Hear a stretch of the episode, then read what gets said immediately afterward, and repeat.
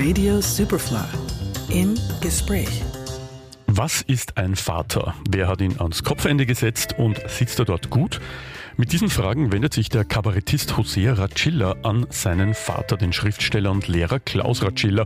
Und das tut er in seinem Buch Den Vater zur Welt bringen, eine Unterhaltung.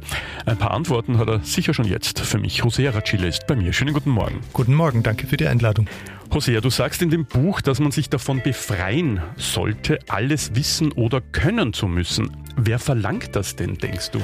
Na, sobald man äh, mit diesem Wort belastet wird, du bist jetzt Vater, du hörst jetzt auf, Hubert oder äh, Manfred oder äh, Ismail zu sein, sondern du bist ab jetzt Vater, schleifst du so einen Rucksack mit dir rum von tausenden Jahren äh, Erwartung an dieses Wort und das ist halt der Allwissende, der Allmächtige, der, der dir die Richtung zeigt, der, der die Macht hat, die Gewalt äh, hat. Und äh, auch wenn sich das aufgeweicht hat über die Jahrhunderte, äh, kommst du nicht ganz äh, hinweg über Rollenbilder, die über ja, so eine lange Zeit äh, festgefahren sind. Und äh, ich glaube, dass uns das belastet. Ich glaube, dass äh, dieses Rollenbild Vater uns den Blick auf die Welt verstellt und dass es für Entlastung sorgen würde, wenn wir äh, das nicht mehr als Rolle begreifen würden, sondern als eine Fülle, Vielzahl von Tätigkeiten, die auszuführen sind, wenn man mit Nachkommenden zu tun hat. Dein Vater und du, ihr wolltet jetzt mit diesem Buch diesen klassischen Vaterbegriff auch ein gutes Stück auflösen. Wie gelingt das denn? Es gelingt eben mit diesem Trick, dass man nicht mehr auf die Rolle schaut, sondern auf das Wort. Und wenn man sich das anschaut, dann äh, kommt man drauf, das kommt äh, aus der Zeit, wo der Mensch sesshaft geworden ist. Und da gab es plötzlich ein Haus und in diesem Haus waren verschiedenste Leute, äh, Frauen, Kinder, äh, Männer und so weiter. Und äh, dann gab es einen, der ist geblieben. Und das war dann äh, der Vater. Weil Ter im Indogermanischen ist das Haus und Vater, das ist der, der im Haus bleibt. Und das ist nicht der, der die Kinder gezeugt hat und schon gar nicht der, der der Chef ist, sondern das war erst einmal nur der, der bleibt und mit dem musste irgendwie umgegangen werden und der musste mit den anderen umgehen. Und äh, dass der der Chef ist, das war dann eine Idee von den Römern. Die haben ihn sozusagen installiert als den Allmächtigen. Und daran knabbern wir jetzt seit ein paar tausend Jahren, dass es so einen seltsamen äh, Machtvogel gibt. Und äh, ich habe das Gefühl, der bringt nichts mehr für die Gegenwart. ja, schön gesagt. genau, und wenn man aber da zurückschaut, vor diesen, vor, bevor die Römer den da installiert haben als Machthaber, dann wird so ein Blick frei auf ein weites Feld, äh, über das wir wenig wissen. Wie war dieser indogermanische Vater gemeint? Wie haben die miteinander gelebt? Darüber wissen wir wenig. Also können wir es erfinden. Und äh, das gibt uns die Gelegenheit, diese Rolle ganz neu auszumalen. Das Buch beginnt mit einer Frage an deine Tochter, ähm, mhm. was eigentlich ein Vater ist. Sie antwortet, ein Vater ist ein Mann, der ein Kind sehr lieb hat. Ist es tatsächlich so einfach? Ich glaube, damit ist eigentlich alles gesagt und der Rest des Buches ist halt äh, komplexe äh, Versuche von Erwachsenen, die Welt zu fassen. Aber ich glaube, das stimmt wirklich. Ich glaube, beim Vatersein oder wir nennen es dann Vatern, mhm. äh, das können viele machen, das müssen nicht nur Männer sein, das können auch drei sein, das können auch Frauen sein. Äh, da geht es darum, dass man bleibt, während ein Kind auf, auf die Welt trifft. Weil so eine Grunderfahrung von Kindern ist, äh, dass sie äh, von, von der Mutter weitergegeben werden an jemand anderen. Da beginnt nämlich das Menschsein eigentlich. Also Affenliebe, das ist, die haben ein Fell, da krallt sich das Kind fest und dann tragen sie es mit sich herum. Ja. Und äh, Menschen haben aber kein Fell, da können sich Kinder schwer festhalten, also muss man sie weitergeben. Also Menschsein beginnt eigentlich mit Arbeitsteilung, mit äh, Karenzmodellen und so weiter. In den besten Fällen. In allen Fällen. Also das, es, äh, äh, es gibt diesen Fall nicht, wo, wo, wo äh, sich ein Kind nur an einer Person festkrallen kann. Und das sind medizinische Hände, das sind dann später Lehrerinnen und Lehrer. Äh, also das Kind geht durch viele Hände. Die Vaterhände zeichnen sich unserer Meinung nach dadurch aus, dass sie äh, das Kind dabei begleiten, wie es Erfahrungen von Befremdung macht.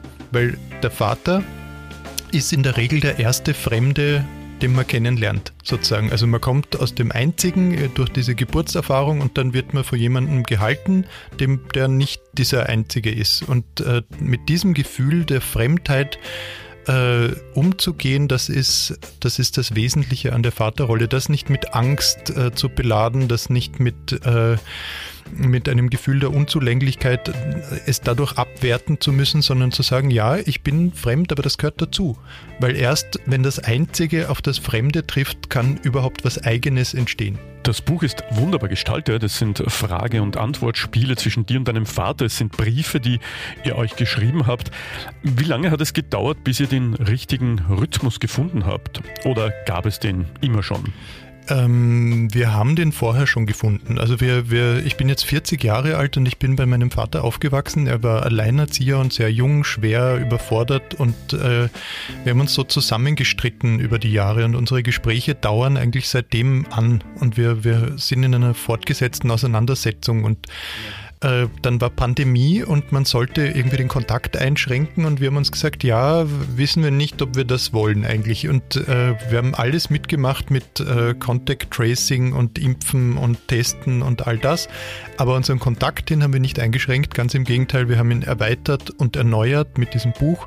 Wir haben eineinhalb Jahre während der Pandemie daran gearbeitet und ähm, hatten durch unsere vielen Gespräche von davor schon einen Rhythmus, der sich in dem Buch einfach nur fortsetzt. Das, was neu daran war, war, dass wir gewusst haben, wir machen es öffentlich. Und es ist ja unsere Beziehung, die da öffentlich gemacht wird. Und äh, uns war aber von vornherein klar, wir wollen nichts ausplaudern, keine Geständnisse, wir machen da jetzt kein, kein nicht Hose runter oder so. Also wir behandeln unsere Beziehung jetzt nicht als Privatangelegenheit, sondern als ein Zusammenleben in einer Welt, die gerade dabei ist, Verantwortung und Wissen völlig neu zu lernen. Und äh, darüber erzählen wir eigentlich, wie das gehen könnte. Und unser Vorschlag dazu ist Vatern. Wo steht dieses Buch im Buchhandel?